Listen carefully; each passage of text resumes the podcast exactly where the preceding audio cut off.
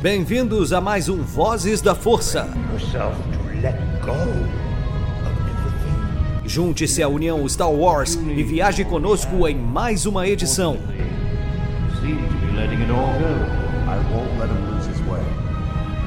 Seja também a fagulha que manterá a chama de Star Wars acesa por muitos anos.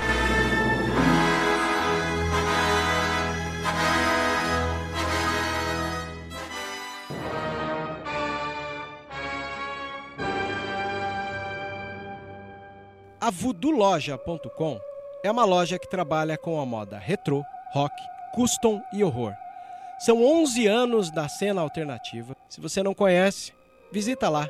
Tem no Instagram Voodoo Loja, uma das melhores lojas e parceira nossa. Isso é rock and roll puro.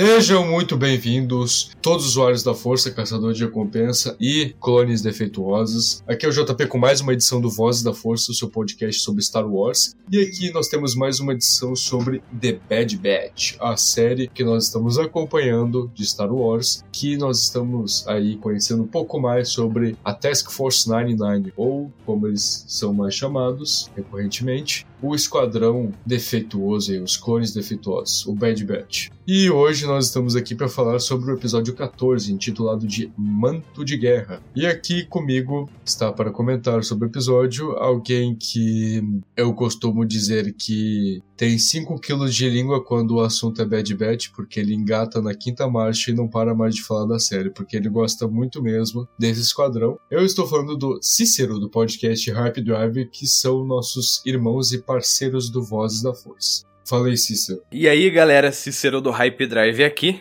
ansioso para falar desse episódio, que a gente começa finalmente a se aproximar da reta final dessa temporada e entender um pouco melhor dessa transição importante que acontece com relação aos caminoanos, clones, Stormtroopers e os Imperiais. Isso aí. Inclusive o Cícero foi a pessoa perfeita para essa edição, porque não só ele não para de falar de Bad Batch muitas vezes, como também ele é um dos que é mais fã de um jogo que esse episódio de Bad Batch em específico teve muitas referências. Então, a contribuição vai ser muito boa. E nós começamos o episódio com o que, Cissa? Que cena começamos? Com que sequência? Iniciamos o episódio com uma sequência de fuga.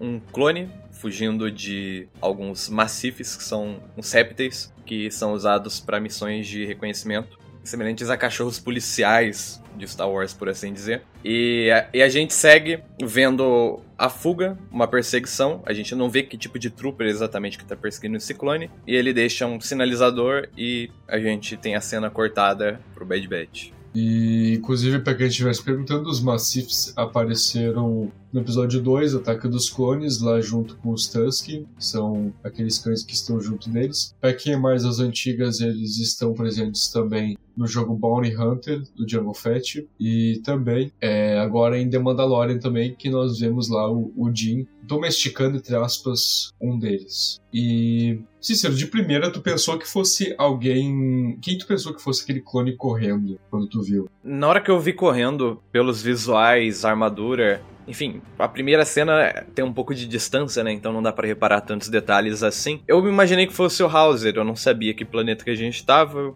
talvez o Hauser tenha tentado fugir. Aí quando aproximou deu para perceber que não era. Mas aí, primeira desconfiança que eu tive foi um pouquinho depois, né?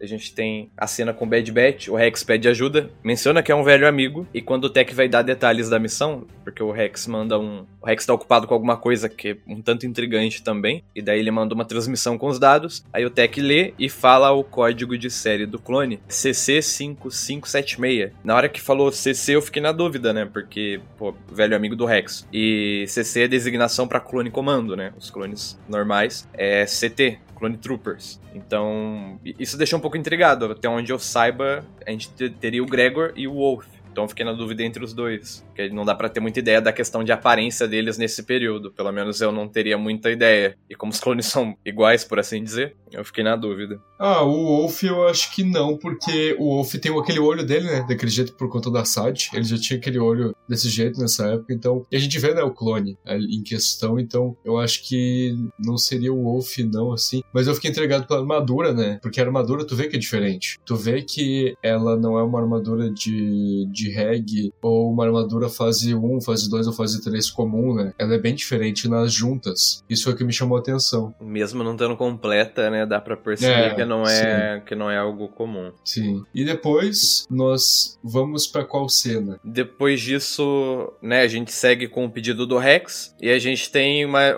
um contraponto ali entre o Echo e o Hunter, principalmente, né? Hunter tem muitos momentos de relutância durante a série, e aqui não é diferente, é uma missão dada pelo Rex, mas por mais que tenha sido dada pelo Rex, que é alguém que ele respeita e admira, é uma missão parece que tá um pouco às cegas, né? Não tem muitas informações a respeito. É um reg que tá no planeta Daro e precisa de ajuda e precisa ser extraído de lá. Porém, não sabe o que, que tem de ameaça, o que, que eles teriam que enfrentar, então ele reluta sobre fazer a missão ou não. E a gente tem uma série de perspectivas diferentes, das quais eu acho que é de destaque mais interessante interessante é a do Echo. É, o Tech vai falar que eles estão dentro de uma missão para Cid, então eles precisam cumprir a missão, porque eles precisam de dinheiro para se alimentar, para questões básicas. A Omega ressalta que se o Rex pediu é porque é algo relevante, e o Echo ressalta a confiança que ele tem no Rex e que isso é a prioridade só que dá para perceber a insatisfação dele em ver a relutância por parte do Hunter. E eu não sei se tu percebeu isso, mas a voz do, do Hunter tá bem diferente. Assim, em Bad Batch eu percebi isso porque é, esses dias eu tava reassistindo o arco de Bad Batch na sétima temporada de Clone Wars. Não só a personalidade do Hunter tá diferente, como a voz dele. A voz dele tá muito diferente. Tipo, a voz dele era muito mais confiante e até sarcástica lá, sabe? E aí agora, em Bad Batch, a voz dele tá muito relutante. Parece que a voz dele até afinou porque ele tá estressado, e isso bate com esse momento do contraponto dele, né, com o resto do esquadrão ali. E eu achei muito legal isso, sabe por quê? Porque todo mundo adora dizer que o Echo tá sendo resmungão nessa série, mas a gente viu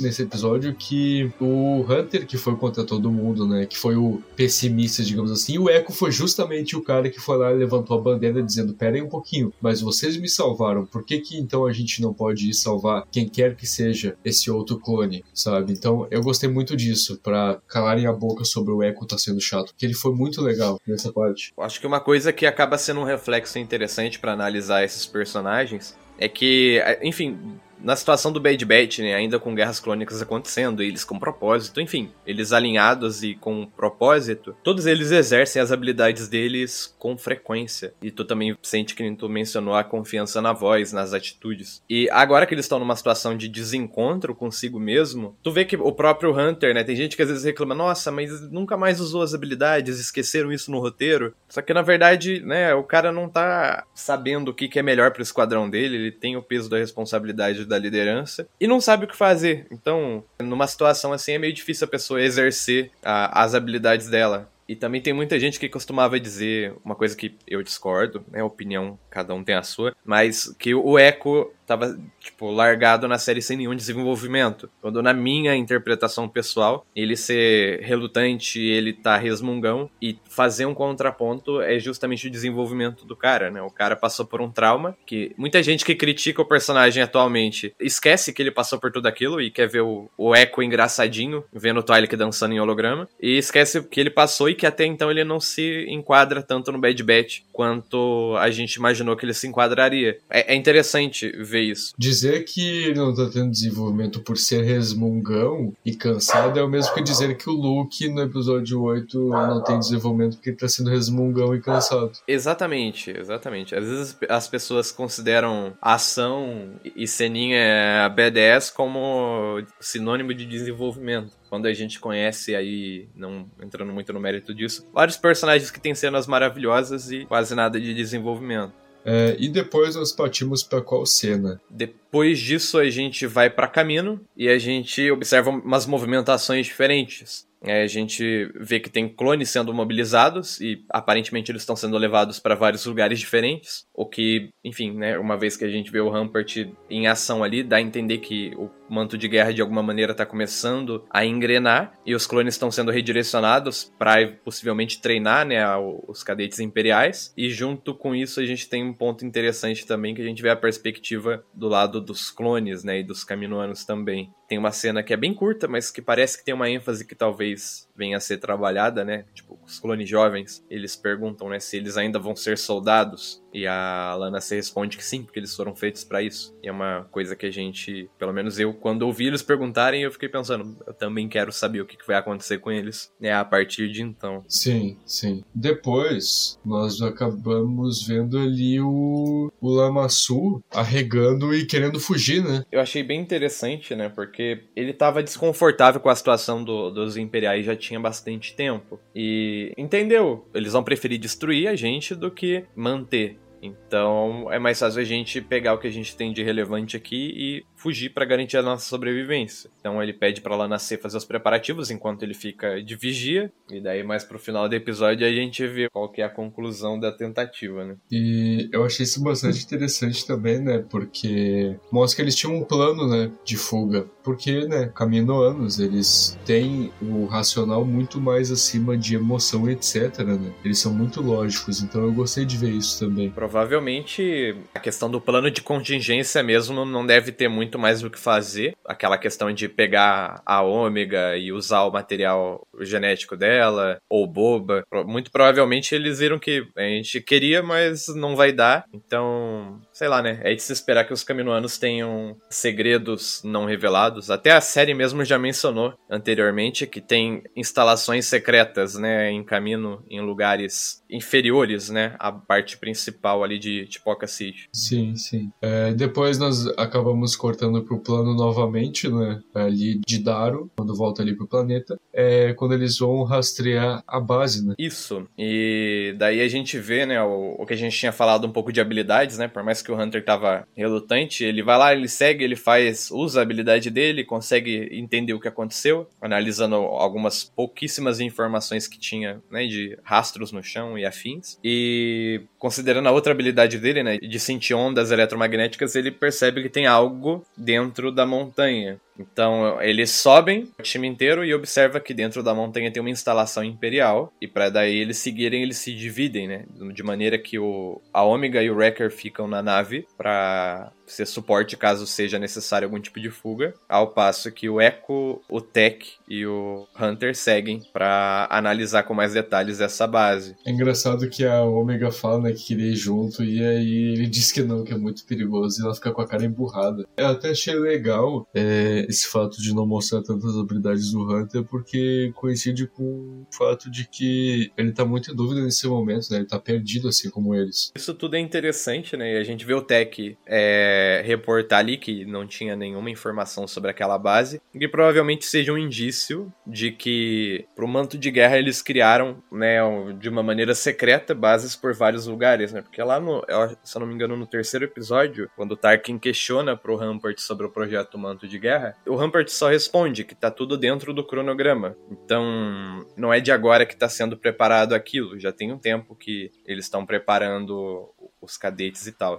E daí então a gente vê, eles começam, pegam um binóculo assim para observar, e eles veem que tem clones comandos, né, com armadura branca, toda branca. E junto com eles, né, eu não lembro qual dos, do, do, do pessoal do Bad Batch que, que fala isso, mas eles falam, né, que tem alguns clones ali que é, atualizaram a armadura deles, mas que na verdade a gente vai ver que são os TK Troopers, aquela armadura inspirada na, nas artes conceituais originais do Stormtrooper do Ralph McQuarrie ali, né. Sim, sim, sim. Eu gosto dessa reciclagem de concept arts dele, porque teve muito em The Mandalorian. Rebels também foi uma reciclagem das concept arts dele, agora tem Bad Batch também. Uma forma de homenagem isso, isso já é, já é bem recorrente. Eu também gosto bastante. Agora que o Doug Shang também teve, junto com o Filoni lá, a promoção dele também, é bem provável que isso seja mais recorrente ainda, né? Deve é, ter um, um grande cofre de artes conceituais lá, porque. Até porque o, o Doug Chang ele aprendeu com o Ralph McQuarrie, né? Então pode ter muito mais agora. Uma coisa é certa, o homem desenhou, né? Porque, nossa, o que, o que usaram, o que sobra, o que ainda tem e o que continuam usando é absurdo. É. E depois nós vemos os novos soldados chamados TKs, né? E os comandos também. É interessante nessa, nessa perspectiva que até então, parece que tá tudo dentro do que o Rampart disse, que o Rampart demonstrou que quer qualidade, ele não quer troopers é, ruins, né? Por mais que Irônico. não consiga, por mais que ele não consiga algo na mesma qualidade de clone troopers. E daí eles vão lá, pelo menos nessa, nessa instalação que a gente viu, quem tá treinando são só clones comandos. São 50 clones comandos pra. Eu não lembro qual a proporção, acho que mil soldados chiquês, dois mil, acho que é mil, né? Pegaram o melhor dos, dos melhores dos clones para treinar, né? Não, não colocaram regs simples ali, né, para fazer o treinamento deles. Sim, sim. E eu achei interessante isso pela designação nova deles, né? TKs. Eu não tínhamos isso. É interessante que eu não sei se tem uma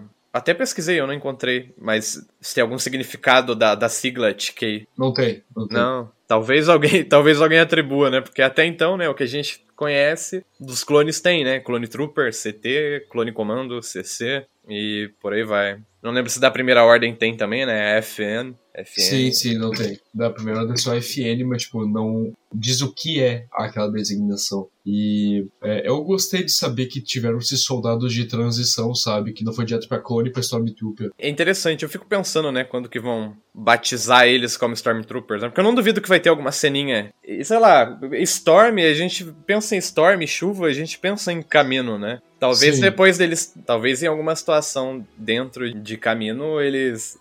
Alguém tenha o estalo da ideia, né? Ah, como que a gente vai chamar eles, né? Ah, vamos fazer um teste aqui, né, da, da qualidade do, desses troopers aí, né? O Tarkin, qual que é o nome desses troopers? Stormtroopers. Isso se o Tarkin não pegar o projeto para ele antes, né? O Tarkin tá rondando ali, daqui a pouco ele vai dar o golpe Krennic nele. Ah, o Imperial é feito disso, roubar o projeto do outro. Krennic roubou do Galen, depois o Tarkin roubou do, do Krennic, é assim que funciona em Star Wars. Mais roubado que a Millennium Falcon no Despertar da Força. Ah, é. E depois é, nós temos aquela cena que o Tech tá naquele terminal, né? Que ele faz a identificação. O Tech dentro da, da base, ele começa a procurar informações para localizar, né, o, o, clone, o reg que eles estão atrás. E daí eles começam a perceber que as coisas mudaram, né, a criptografia mudou, é, as coisas estão diferentes, mais indícios de que a coisa está começando a ter um tipo de transição. Uma coisa que acompanha essa transição também, quando a gente vê os troopers lá de longe, é alguns motivos da trilha sonora relacionada ao Império, que toca no episódio 4, principalmente dos momentos que os personagens estão dentro da Estrela da Morte, tocam meio que sinalizando isso. E quanto mais dos chiqueis vão aparecendo,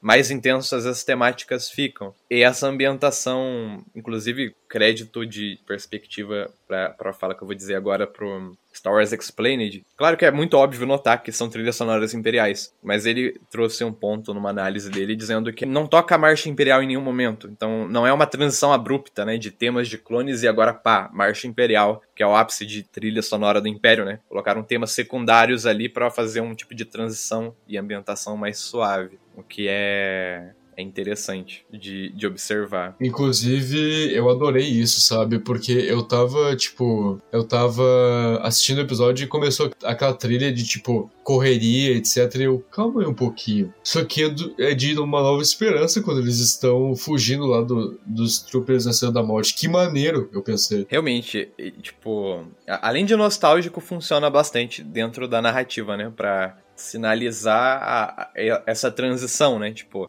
você vai lá e, e tá acostumado com uma série de coisas, tanto o Tech e o Echo lá fazendo os testes para encontrar o, o, Gregor, como visuais, é, comportamentos, políticas e afins. E na sequência disso, eles encontram, né, o, o, Gregor. Tem um aspecto que eu acho interessante, né? A gente vê que o Gregor tem um grande desprezo pelos TK Troopers. E uma determinada cena ele menciona para eles, né? Eles conseguem fugir e o Bad Batch descobre pela primeira vez, né, que eles não são clones, eles achavam que eram. E eles falam da, da falta de habilidades deles e falam, ah, mas você não foi designado para treinar, né? Que a, de, a designação do Gregor era ser instrutor junto com provavelmente os outros clones comandos. E ele menciona que não ensinou tudo, né? Porque isso seria burrice. Então, provavelmente um, uma, um desprezo, né, do, dos clones com relação aos futuros substitutos deles também. E, cara, inclusive uma coisa que eu adorei nesse episódio foi o, a personalidade do, do Gregor ter sido preservada, que é a personalidade de loucão dele que a gente vê em Rebel, sabe? Eu adorei, tipo, terem preservado isso. Foi muito legal quando eles chegam lá na, na cela e ele tira onda com eles. É interessante porque,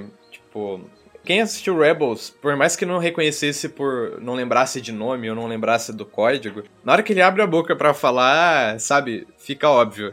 Tudo bem que a aparência é bem diferente, né? O tempo não faz tão bem para eles assim visualmente, mas na hora que a voz, né, a, o comportamento, o humor, Gregor é um personagem muito interessante de ver. Por isso que é, é absurdo ver, né, a, a capacidade de criar clones que são que tem bastante individualidade, coisa que continua acontecendo até até então, né? Você pega clones aí que nunca foram apresentados antes, como o Hauser, e tu consegue olhar para ele e falar não, não tem nenhum clone que é como o Hauser, tá ligado? Sim, sim, verdade. Aliás, é, é bem interessante é, para mim o Gregor, porque o arco dele em Abafar, lá em Clone Wars, naquele planeta inóspito, é um dos meus preferidos, porque, tipo, o episódio todo, ele é num planeta, tipo, tu fica todo com agonia no episódio inteiro, porque o, o, o Gregor perdeu a memória, o planeta não tem acessibilidade nenhuma, tipo, é um ovo planeta, não tem quase nada, e quem é enviado para salvar eles, tipo,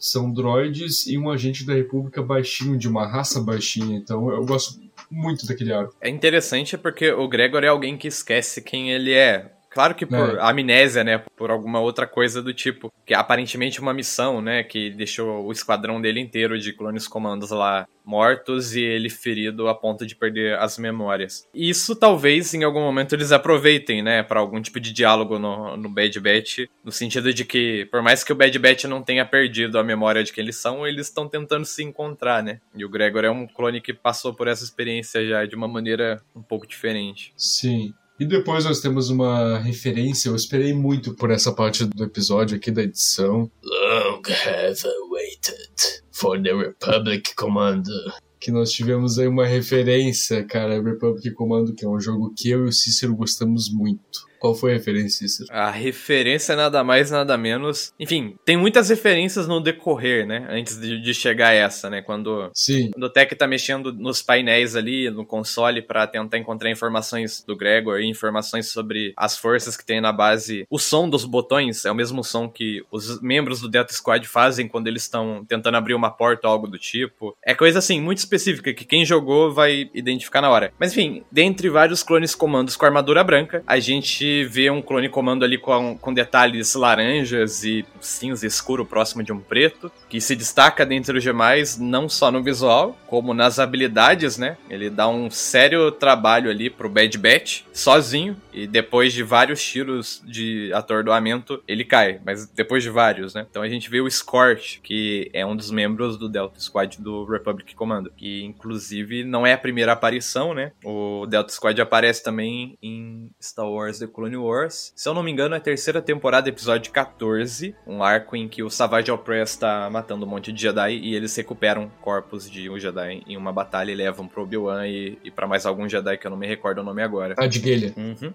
Isso. E eles aparecem em caminho também. Aparecem? Eu não, isso, uhum. eu não, isso eu não me recordo. Eu só lembrava dessa ceninha. É uma cena bem curta, sabe? Eles vão lá. Ah, tá. Sim, estamos falando do, do mesmo da mesma cena que eles entregam. É o, inclusive é o boss e o Sev que estão na frente. Entregam o corpo de um dos Jedi. E aí pro Obi-Wan, a Edgalia, o Saesitin e o Plo Koon. São isso. os quatro. É, estamos falando da mesma cena. E uma coisa que eu adoro do Delta Squad é que eles não prestam continência pra Jedi, né? Porque eles não servem diretamente aos Jedi como os clones comandos, como o Bad Batch e como os Regs, né? Eles são um esquadrão separado que foi treinado por Mandalorianos, então o nível deles é muito acima, tanto que é, uma vez é, eu já vi várias pessoas perguntando, né? Quem que seria, Delta Squad ou Bad Batch, né? E eu, eu, e Cícero, eu Cícero só temos aqui que prestar nossas condolências ao Bad Batch, porque, né? Na minha humilde opinião, o Bad Batch daria trabalho, porque eles são habilidosos Sim, de sim. fato. Claro. Eles não iam apanhar tão fácil, mas a gente viu que o Escort, sozinho, ele joga o Tech pra um lado, ele atira em geral, desvia de tiro de três clones ao mesmo tempo, acerta o Gregor, que é outro clone comando também, e só perdeu pela desvantagem, sabe? Acho que mais um.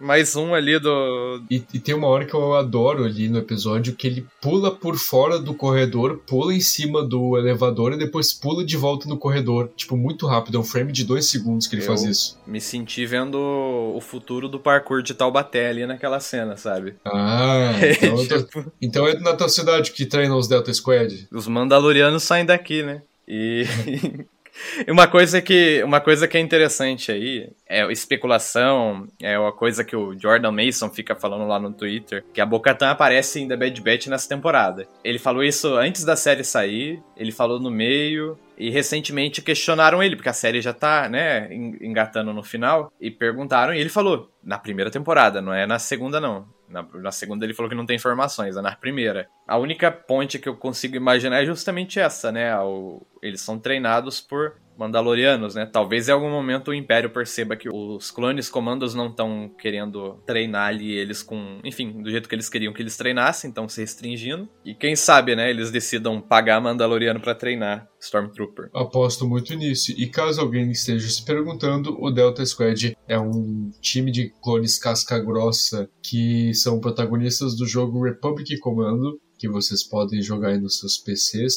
Tam- ele também está disponível na PSN e acho que também na loja da Microsoft. Ele está disponível no EA Pass também aí, para quem tiver é, Xbox é, Series X, Xbox One e PC. Ele tá de graça se vocês tiverem o, o EA Play aí. Eles são quatro membros. O líder deles é o Boss, que é o com pintura laranja.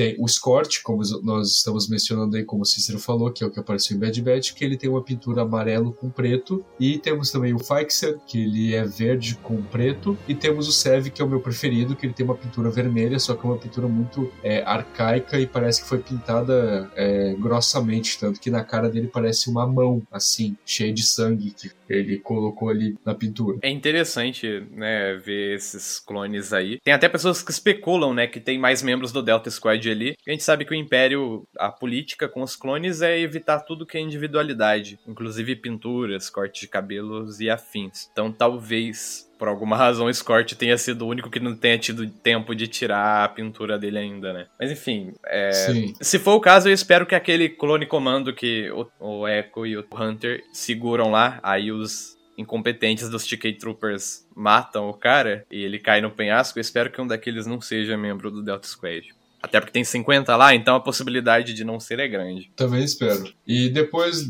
disso, eles acabam contatando a Ômega, né, que tá jogando ali com o Wrecker, etc, que ele tá todo calmo, né, antes que a gente viu que ele, estava, que ele tava todo calmo. Aí nós vemos que a hum, Ômega é, começa a pilotar, né, pra resgatar eles. Isso, né? Eles seguem ali, fogem do. É, é engraçado que tem até uma, uma pegada de humor em um certo ponto, né? Eles falando, não, mas é, eles não têm habilidades, né? Esses TK Troopers, né? Eles são muito fracos. E daí o Gregor fala que a questão deles é porque eles são numerosos, são leais ao Império, diferente dos clones, que podem desertar, e mesmo com chip e afins, como a gente já viu nos episódios anteriores. E daí eles se deparam ali, né, no elevador e vê que realmente o número é problemático até mesmo para eles. Mas aí eles conseguem fugir, né, desses numerosos aí, conseguem fugir do escort com muita dificuldade. E daí eles encontram uma fuga por uma tubulação específica, que eu acho que é de ventilação, de um exaustor, um pouquinho mais de referência aí, talvez. E, e a saída disso vai dar para um penhasco. Aí a ideia é chegar lá, chamar a Ômega com o Wrecker e eles pegarem a Marauder e resgatar eles. O que eles fazem? A Ômega tá pilotando e o Wrecker tá na, nas armas da nave e eles começam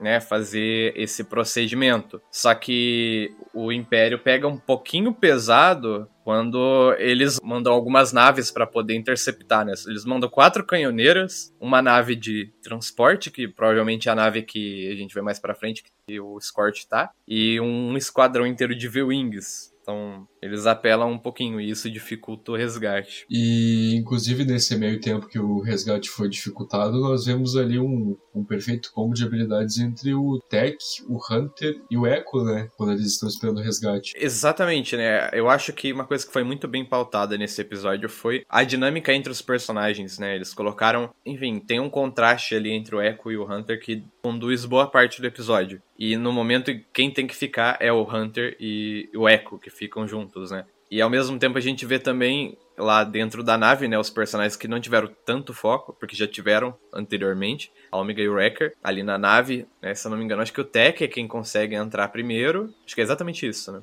O Tech entra na nave junto com o Gregor, aí fica lá na, no penhasco o Hunter e o Echo. E daí eles estão desviando das naves enquanto o Wrecker dá conta de atirar em geral, o Tech pilotando absurdamente bem, e a Omega tá no suporte até no momento em que a nave leva tanto dano que os sistemas de energia começam a falhar. A nave tá dando um rasante para cair numa queda ali bem perigosa e o Gonk escorrega pro cockpit da nave e a Omega lembra uma coisa que nenhum roteirista tinha lembrado até agora, que a função dos Gonk Droids é ser um, uma bateria ambulante. E ela conecta a fonte do Gonk na nave e, e os sistemas voltam, né? E o Tech dá conta mesmo com algo imprevisível, que coisas que geralmente a imprevisibilidade é uma coisa que ele não sabe lidar tão bem, mas ele não teve nenhum problema. E, enfim, retoma o controle da nave e eles conseguem voltar para terminar ou, ou, tentar terminar o resgate. E aí depois nós vemos que quando é, eles são salvos, né, etc., quando na verdade só quando tá ainda a perseguição ainda rolando, né, ali, que tá uma situação bem crítica, é, a gente vê que o, o Tech ele tá pilotando, etc. Eu adoro a hora que ele dá um mergulho, sabe, para desviar das naves. Eu adorei aquilo. E nós vemos que o, o sistema de defesa da da Marauder acabam sendo danificados, né? E aí a Omega, eu gostei muito disso. Ela teve uma, um reflexo muito rápido ali de conectar o Gonk, né, à nave. E aí o sistema ali de defesas volta ao normal. Eu gostei muito disso porque mostrou que ela sabe trabalhar em conjunto com eles também muito bem. Até o Gonk foi essencial na missão. Né? Até o Gonk, que é uma bateria ambulante só. O Gonk é quase o protagonista da série, pô. Mas aí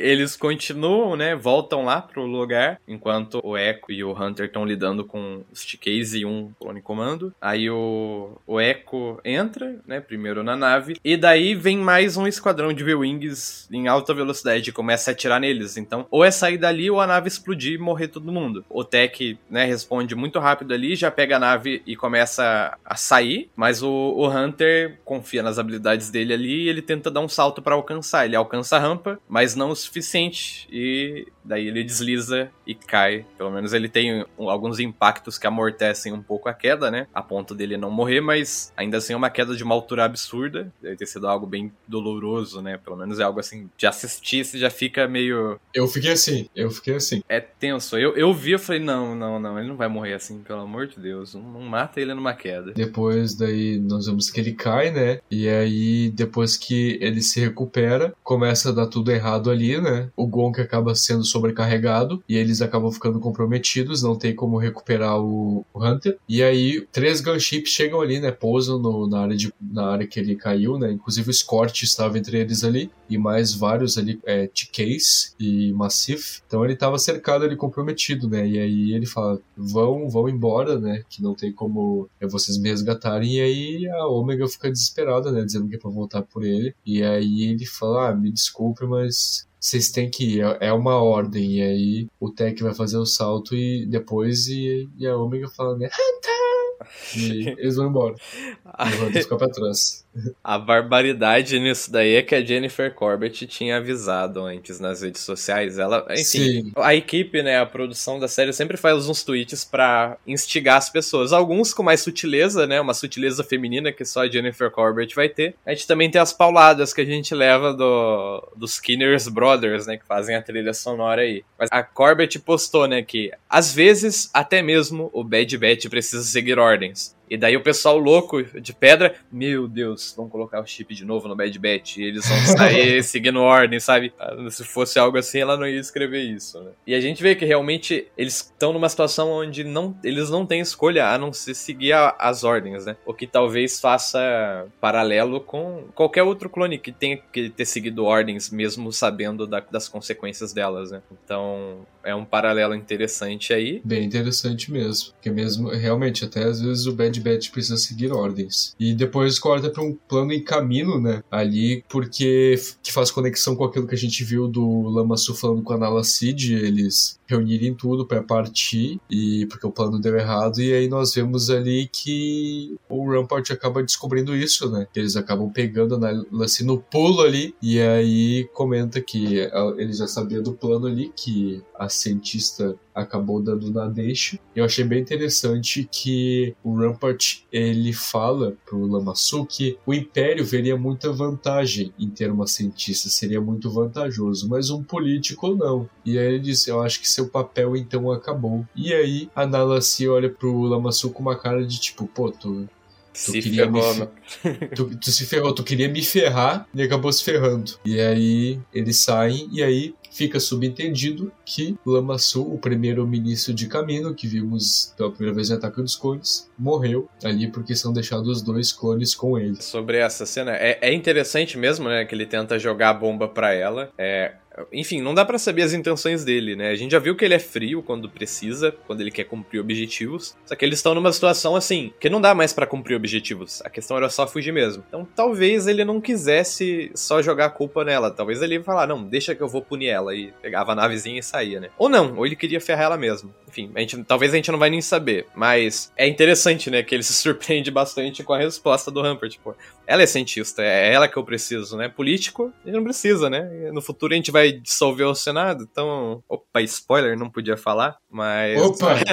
o Rampart, né? Não podia falar isso, né? Mas eu já sugeri isso daí pro Palpatine e talvez ele goste. Mas é interessante de ver. Eu acredito que aquela. Tipo, o Lamassu tava na sala dele, né? E a gente tá com dois clones de elite. Clones não, né? Dois soldados de elite, que de elite para mim eles não têm nada. É, além das armaduras que eles não mereciam ter. E o Lamassu tá, tá no high ground, né? O Lamassu tá no terreno dele, né? É que nem eu digo, aquela sala deve ter muito mais do que banquinho que esquenta as bundas em dia frio. Então eu, eu acho que talvez alguma passagem para alguma instalação secreta ou alguma arma ou algo de comando de voz. Que senão a gente ouviria um tirozinho e acabou. Ainda assim o tirozinho podia indicar qualquer coisa, né? Que nem o Vebs já sugeriu uma vez, né? Talvez o Lomaçu possa apresentar habilidades que a gente não espera dele. Que seria uma reviravolta interessante de, de acompanhar. Sim. É, depois disso, nós cortamos ali para um plano de volta para Daro. Um plano bem tenso, porque nós vemos que o Hunter estava numa cela ali, aparentemente a mesma que o Gregor estava. E aí surge alguém ali e ele diz: Ah, eu achava que você ia vir mesmo. E aí nós vemos que era um soldado de elite. Quando tira o capacete, vemos que é ninguém mais, ninguém menos que Crosshair. E aí ele comenta: Eu queria o esquadrão todo,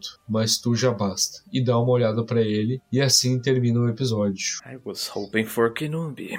Why é, are you here? Eu achei interessante isso, porque o Crosshair é um personagem que não é tão fácil de ler. Né? Não dá pra ter Sim. muita ideia do que passa na cabeça dele. A gente vê momentos em que o cara parece que tá abalado, né? Que nem a gente já mencionou do, do próprio Hauser talvez ter dado uma mexida nele, né? Porque para quem naquele episódio lá matou criança e civil que apoiava o Sal Guerreira, não mataria um clone desertor que tava na mira dele, sabe?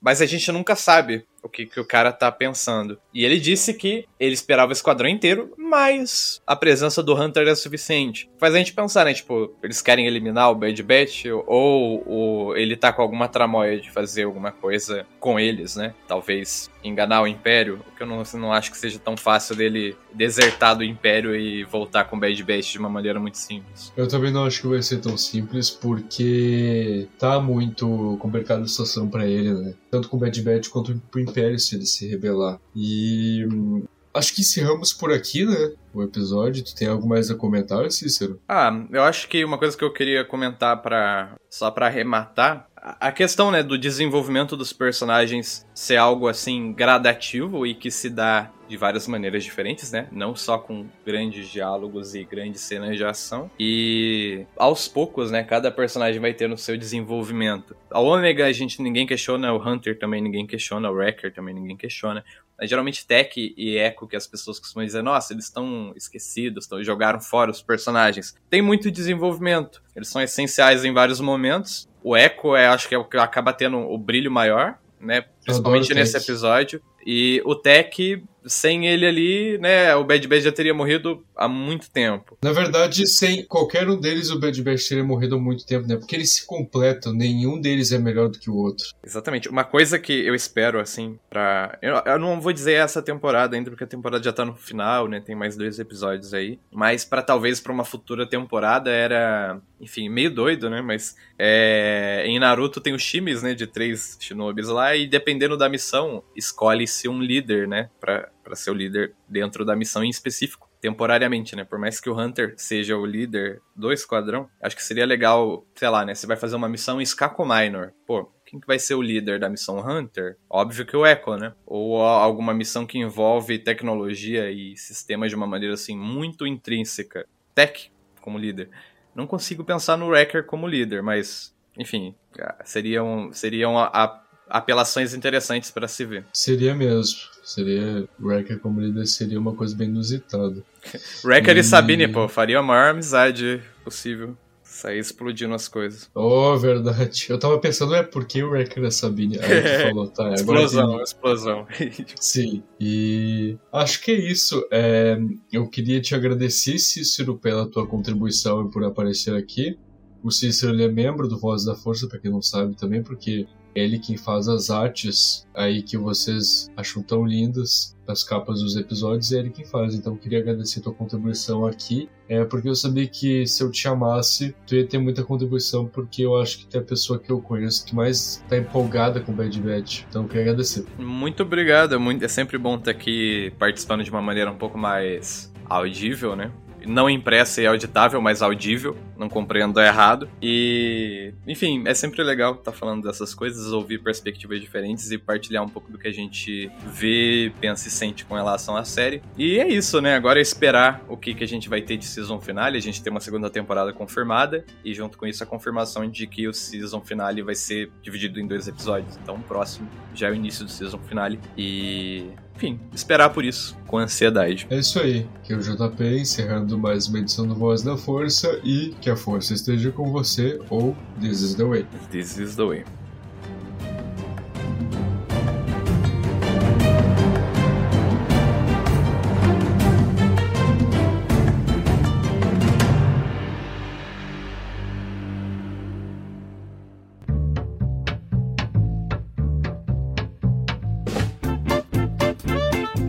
Você ouviu e vivenciou Vozes da Força. Por hoje é só. E que a força esteja com você sempre. Aqui é o comandante Paul Dameron desligando.